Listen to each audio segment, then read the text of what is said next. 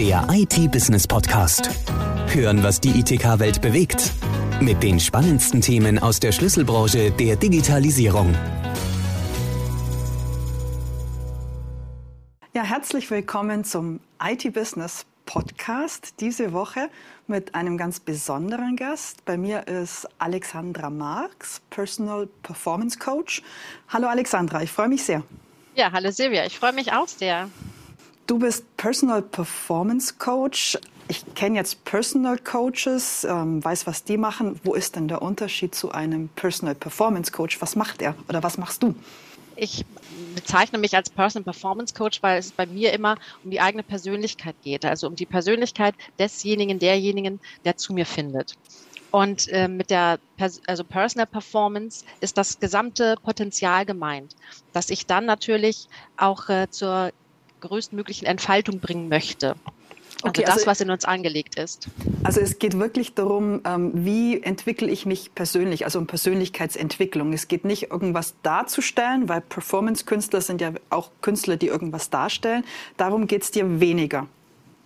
Ja, also wir äh, sind ja letztendlich auch immer der Star in unserem eigenen Leben. Und das ähm, hängt schon dann damit auch ganz eng zusammen, wie wirklich nach außen.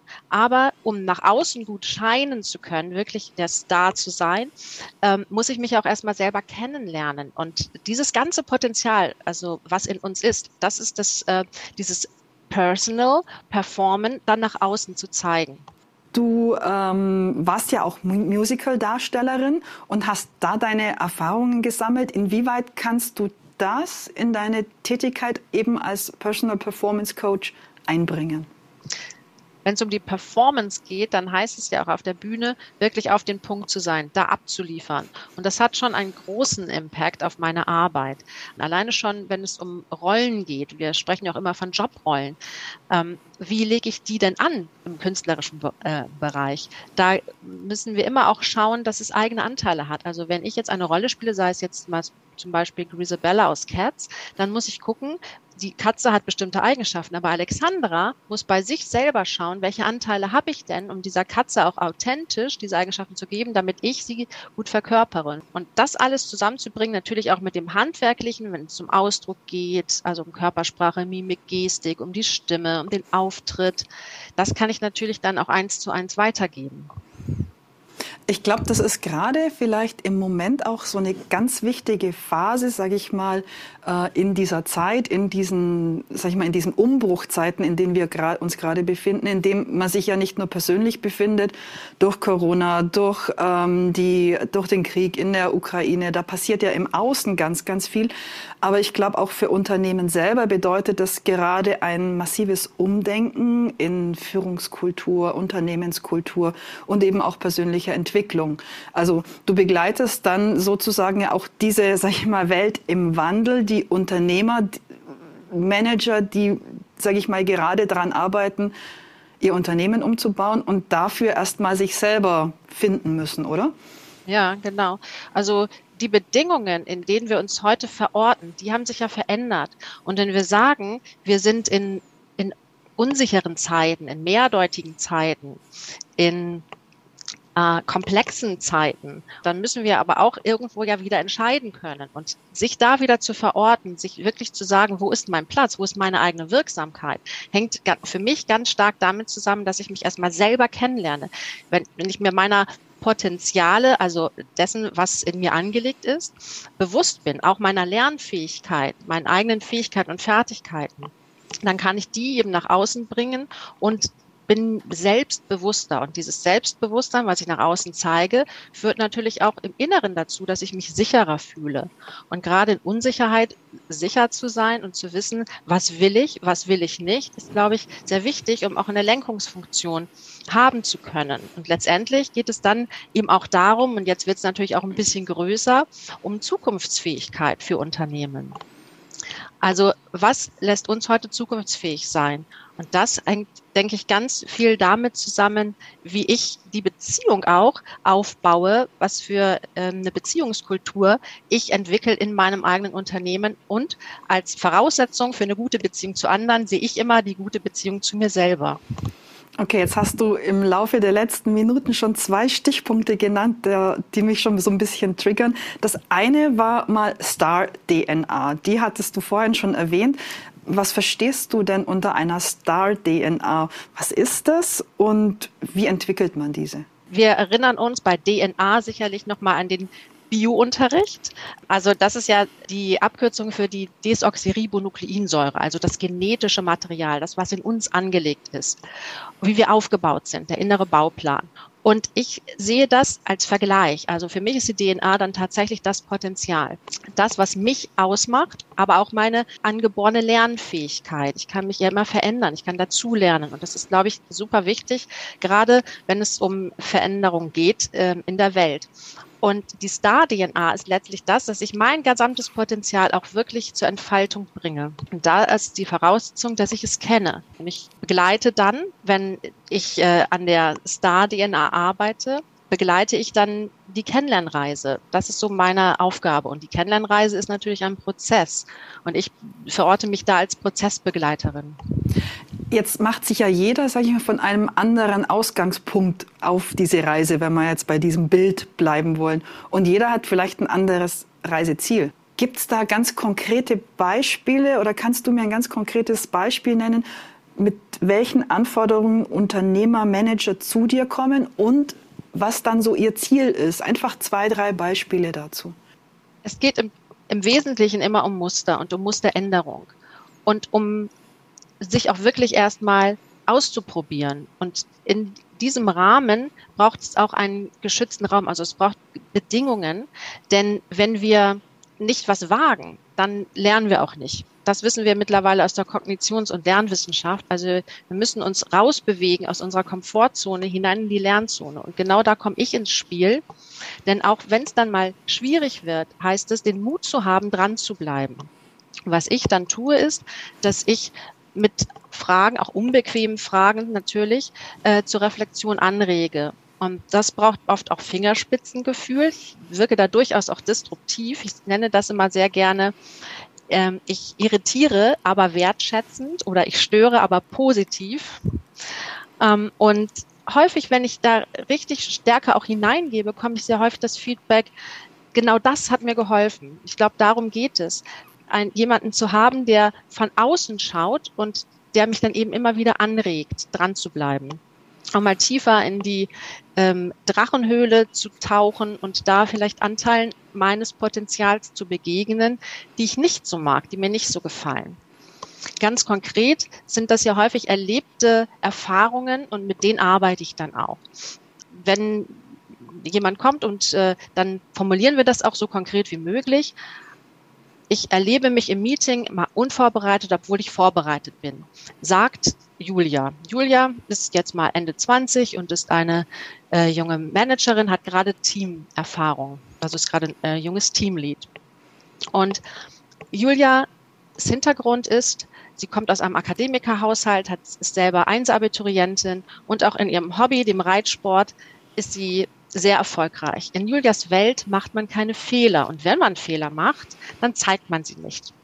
Aber Julia ist ja eben so schlau, dass sie auch weiß, in unserer heutigen Arbeitskultur geht es auch darum, eine Fehlerkultur und Lernkultur zu implementieren. Und aus Fehlern lernen wir ja auch.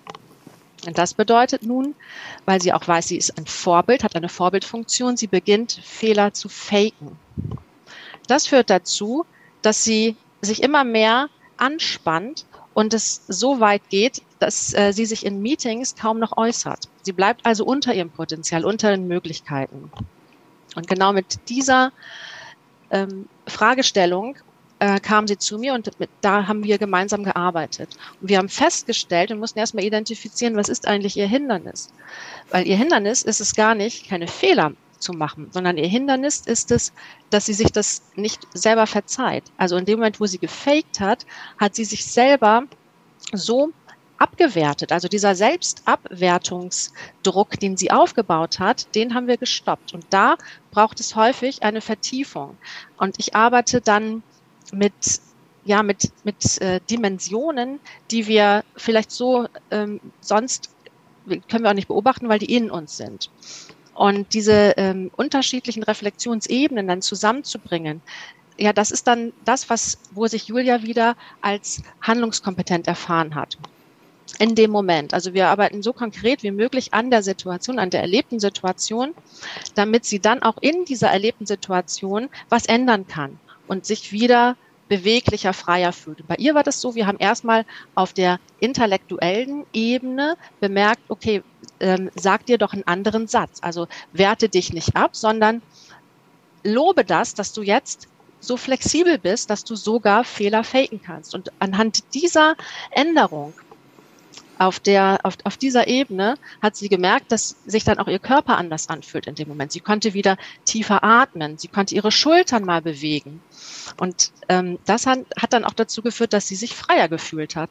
Und das sind so jetzt mal so Kleinigkeiten, die aber dazu führen, dass wir ein Muster ändern. Also wir bringen, oder was, was ich mache, ist, ich bringe Dimensionen, die vermeintlich vorher gar nicht bisher zusammen so erlebt wurden, bringe ich zusammen. Du hast irgendwann mal gesagt, ähm, es geht ja auch um verschiedene Ebenen. Du hast jetzt schon angefangen, das so ein bisschen auch zu erklären. Also das eine ist ja die intellektuelle Ebene. Und dann passiert was auf einer emotionalen oder auch einer körperlichen Ebene. Sprich, ich muss erst mal anfangen, beziehungsweise du in deinem Job musst mal anfangen, bei einem Klienten, Kunden diese Ebenen voneinander ein bisschen erst zu trennen, damit man es hinterher wieder zusammenfügen kann, oder? Genau, also beziehungsweise diese vier Ebenen sind die Ebenen, auf denen wir immer zu, in jeder Sekunde unsere Welt wahrnehmen. Diese Ebenen sind natürlich nicht sichtbar. Was wir nach außen zeigen, ist unser Verhalten. Das können wir alle voneinander beobachten. Und im Falle von Julia war das halt ihre Zurückhaltung. Aber wie es ihr ging, auf welchen Ebenen sie reagiert hat, das war sozusagen im Verborgenen, das ist in ihr. Und auf diesen vier Ebenen das ist einmal die intellektuelle, also was denke ich in der Situation, dann ist es die emotionale, was fühle ich oder wie fühle ich mich, wenn ich das denke, und dann die körperliche, wie geht's mir? Bin ich angespannt oder entspannt? Ähm, kann ich noch atmen oder nicht? Und dann gibt es für mich noch eine vierte Ebene. Und genau das ist die Ebene, wie ich nach außen mich selber verorte. Also das ist das, ähm, wo, wie sehe ich meinen Platz in der Welt? Wo ist meine Wirksamkeit dann in dem Moment, wenn mir das passiert? Die kann ja auch schon mal sehr davon von allen anderen dreien abhängen. Und meine eigene, sag ich mal, Wahrnehmung ist ja jetzt nicht die Fremdwahrnehmung. Also da gibt es ja meistens eine Diskrep Diskrepanz dabei. Ja, genau. Also in mir, also in Julia zum Beispiel, um jetzt noch mal so bei, bei diesem konkreten Beispiel zu bleiben. Ja, gerne. Sie hat einen existenziellen Ausnahmezustand empfunden. Für sie war das tatsächlich eine existenzielle Bedrohung. Und da wieder rauszukommen, die anderen haben es aber nicht gemerkt, weil Julia wirkte ja immer so, ja, so souverän. Souverän, genau, so selbstbewusst mhm. nach außen. Und sie hat sich einfach nur zurückgehalten. Das haben die anderen beobachtet. Aber in Julia sah das ganz anders aus. Und dies, das erstmal zu verstehen und das wieder zu synchronisieren, damit es mir, also in dem Falle Julia, besser gehen darf in der Situation und sie tatsächlich wieder das abrufen kann, was sie eigentlich drauf hat. Das ist so die, die Entwicklung, ne, die ich dann sehe. Das meinte ich mit, oder meine ich mit der Star-DNA, die sie dann wieder zur vollen Entfaltung bringen kann. Aber erstmal musste ihr das bewusst werden. Und auf diesen vier Ebenen zu reflektieren, zur Reflexion anzuregen, das ja, ist sehr wertvoll dabei, weil sich kann, dann auch was weiterentwickeln kann. Ich glaube, das ist eben das Wichtige. Ich muss ja das erst erkennen, weil ich bin ja oft so in meiner Welt gefangen und vielleicht erkenne ich schon, irgendwas passt nicht, aber ich komme nicht dran, wie ändere ich das? Also diesen nächsten Schritt zu gehen. Weil ich glaube, die meisten, die ähm, zu einem Personal Coach gehen, zum Personal Performance Coach gehen, wissen schon, irgendwas passt nicht. Ich würde gerne ändern. Also dieser Änderungswille ist bereits da. So, aber wie mache ich es konkret? Das ist, glaube ich, dann der Punkt. Ja, das stimmt. Also es ist häufig gar nicht so das Was. Wir wissen schon ganz schön viel und Bücher tragen ja auch ganz viel dazu bei. Und um Gottes Willen, ich sage jetzt auch gar nicht, dass es schlecht ist zu lesen. Ich lese auch sehr viel. Aber dieses Wissen bleibt dann häufig eben theoretisch. Und um das wirklich in die Handlung zu bringen, braucht es Erfahrung. Und die Erfahrung mache ich erstmal auch in einem geschützten Raum. Das gilt wiederum für die individuelle Ebene genauso wie für Unternehmen. Also wir müssen erstmal ausprobieren dürfen. Es darf noch nicht so stark um Wettbewerb gehen. Und diesen geschützten Raum mit bestimmten Bedingungen dann auch zur Verfügung zu stellen. Man könnte jetzt auch sagen, einen Lern- und Erfahrungsraum. Das ist das, wo ich mich dann eben auch anders erfahren kann. Und durch diese andere Erfahrung vertraue ich mir wieder mehr, werde sicherer und merke, ich verorte mich auch wieder wirksamer. Ich glaube, das ist ein ganz wichtiger Punkt, eben dieses in einem geschützten Raum, weil wenn ich eine Veränderung bei mir bewirken will, dann mache ich die am besten ja in kleinen Schritten. Ich mache ja nicht den riesen Step und mache das vor versammelter, keine Ahnung, Aktionärsversammlung, um was Neues auszuprobieren, sondern ich probiere das erstmal so in einem, in einem kleinen Rahmen und traue mich dann immer mehr. Ich glaube, ähm, so fühlen wir uns als Menschen immer wohl mit Veränderungsprozessen. Genau, und ich erlebe mich dann ja auch anders. Also wenn ich was ändere, dann erlebe ich mich wiederum anders. Und die Beziehung zu mir selber, die spielt dann eine ganz, ganz große Rolle. Und erst wenn ich mit mir wieder in einer guten Beziehung bin und das für, sich für mich auch wieder stimmig anfühlt, dann bin ich auch in der Lage, mit anderen in eine gute Beziehung zu gehen. Und ich glaube, das ist auch etwas, was ja wir stärker beachten sollten. Und ich bekomme natürlich dann auch eine ganz, ein ganz anderes Feedback von außen, als ich es vielleicht vorher bekommen habe. Ja, und das muss ich auch erstmal annehmen. auch, auch das einfach mal wirken zu lassen und nicht sofort wieder etwas dafür zu tun oder dagegen zu tun, das ist auch äh, häufig herausfordernd. Also sich selber auch einfach mal als vielleicht gelassener, als wahrnehmender zu empfinden und nicht immer gleich wieder irgendwas tun zu wollen damit. Das merke ich auch. Das ist nicht so, so einfach, weil wir sind natürlich gewohnt, immer etwas äh, so uns auch anzustrengen. Ne? Und wir haben so Beziehungsparadigmen, die sind eher von Nützlichkeit geprägt. Gibt es denn eine von diesen vier Ebenen, die du beschrieben hast, die so ein bisschen, wo du das Gefühl hast, gerade jetzt im Unternehmensumfeld, ist das die am meisten vernachlässigte? Ist das, also hm, ich schmeiße jetzt einfach mal in die Runde. Ich könnte mir vorstellen, dass es vielleicht die, sag ich mal, emotionale Komponente ist, gerade wenn's, wenn wir im Firmen, im Businessumfeld sind im Prinzip ist es tatsächlich für mich, es zeigt mehr meine Erfahrung, die Herausforderung, alle vier Ebenen auch zusammenzubringen. Das ist so, weil die sich ja alle gegenseitig beeinflussen. Aber ja, ich, ich äh, finde auch, sich einfach mal zu erlauben, zu spüren, wirklich nicht so viel zu machen. Ähm, nicht immer, also die Hände auch mal so ein bisschen rauszunehmen und wirklich zu vertrauen. Das sind so kleine Nuancen, die aber ganz viel ändern können, wenn ich mich mal oder wenn ich das, wenn ich vieles als Lernchance sehe und gar nicht so sehr sage, ich muss schon sofort ein Ergebnis haben. Und ich glaube, da sind wir aber gerade echt an dem Punkt, und das war jetzt der zweite Punkt, der mich vorhin so ein bisschen neben der Star-DNA getriggert hat. Du hast gesagt, man muss zukunftsfähig werden. Also das gilt ja wirklich auf der einen Seite für Unternehmen, auf der anderen Seite aber auch für jeden Einzelnen von uns. Weil wenn sich die Unternehmenskultur, die Unternehmensziele ändern, muss sich ja jeder Einzelne auch daran oder muss gucken, passe ich da noch rein? Wie passe ich mit meiner Persönlichkeit rein? Will ich das oder kann ich mich da mitentwickeln? Und, und für sich selber ja auch so ein neues Setting schaffen. Und ich glaube, im Moment sind wir ganz, ganz oft genau in dieser Phase. Viele äußere Bedingungen ändern sich und da machen Unternehmen ja auch schon ganz schön viel. Also es gibt in Unternehmen Innovation Labs, es, äh, Design Thinking, Scrum, ähm, aber gleichzeitig ändert sich natürlich auch die Art und Weise darüber, wie wir uns miteinander, also wie, wie wir miteinander umgehen, wie wir miteinander sprechen. Und da ist, glaube ich, ganz viel in der Beziehungskultur noch zu sehen, wo häufig Hindernisse passieren. Also wo das, wo sich das nicht wirklich mitentwickelt.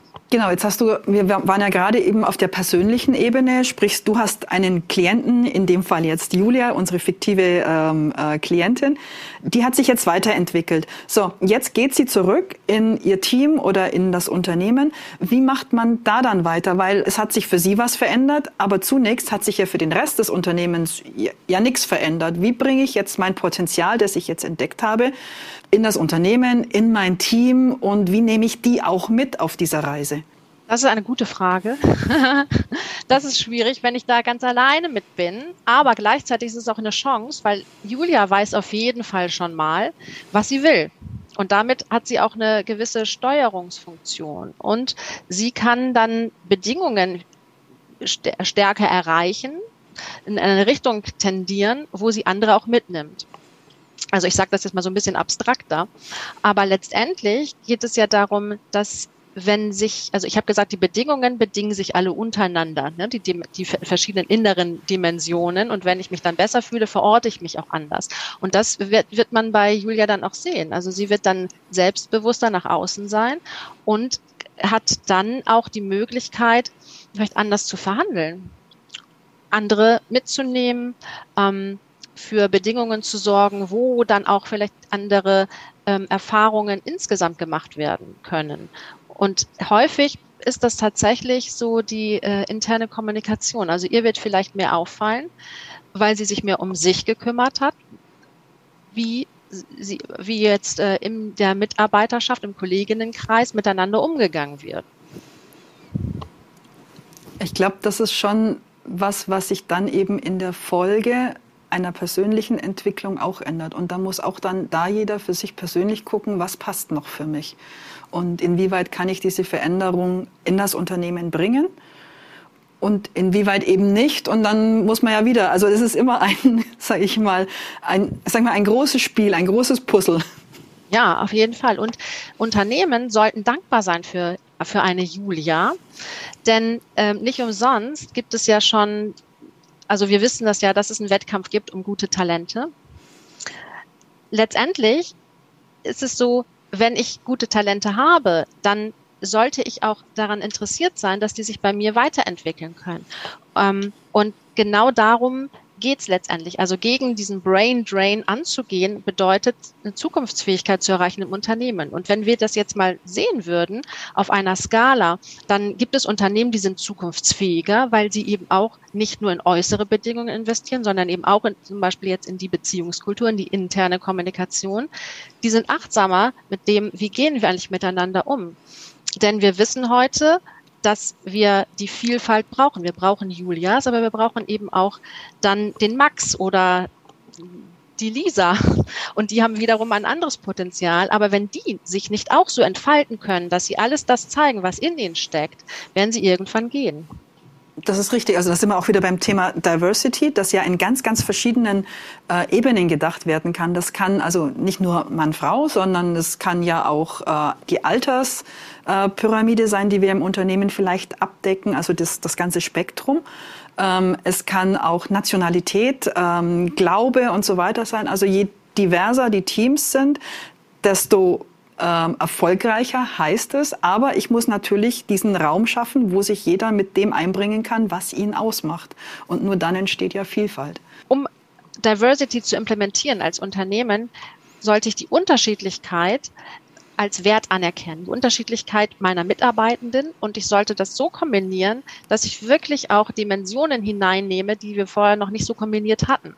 Also unterschiedliche Teams führen letztendlich auch zu nachhaltigeren und auch zu äh, besseren Lösungen. Und das gibt mir dann einen Wettbewerbsvorteil. Aber ich muss natürlich auch die Unterschiedlichkeit aushalten. Und das ist wiederum eine Frage der Beziehungskultur in dem Unternehmen. Was ist denn dein Motto für die Welt im Wandel? Hat Alexandra Marx da ein Motto, unter das sie auch, sag ich mal, vielleicht deine Tätigkeit stellst, wo du sagst, ähm, das ist so mein Schlagwort, damit bin ich zukunftsfähig.